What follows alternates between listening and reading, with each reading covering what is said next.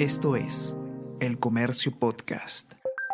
Buenos días, mi nombre es Soine Díaz, periodista de El Comercio, y esas son las cinco noticias más importantes de hoy, lunes 10 de enero.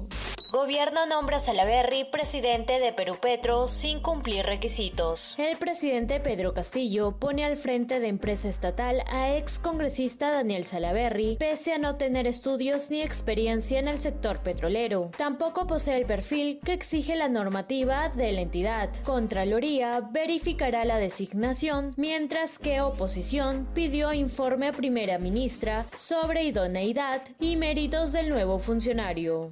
Al menos 12 aspirantes se perfilan a postular a la alcaldía de Lima. Son 12 los nombres voceados hasta la fecha para la alcaldía de Lima. Seis casi definidos, tres que aún faltan confirmación de sus internas y tres que depende que su partido logre la inscripción. En la derecha hay candidatos como Rafael López Aliaga y César Combina, mientras que la izquierda aún no tiene candidato tras la negativa de Indira Wilka. Perú Libre evita pronunciarse sobre la posibilidad de inscripción de Ricardo Belmont.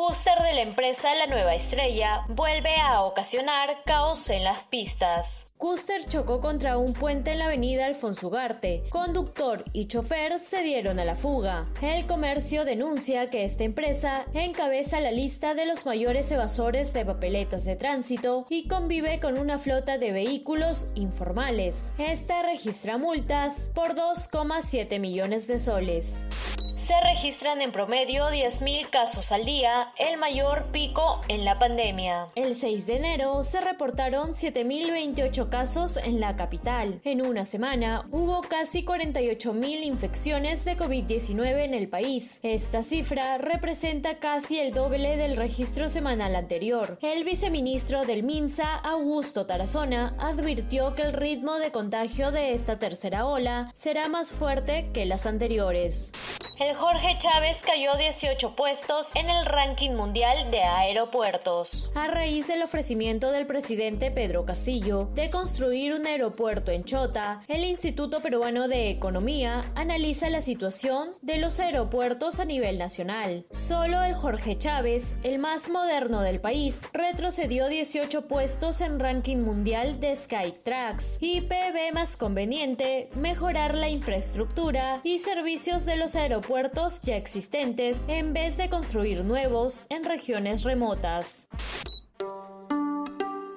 No te pierdas este jueves 13 de enero a partir del mediodía la sexta temporada de Primera Llamada, el podcast dedicado a las artes escénicas. Escucha todos los episodios en la sección podcast del comercio.pe o a través de Spotify, Apple Podcast y Google Podcast. Esto fue El Comercio Podcast.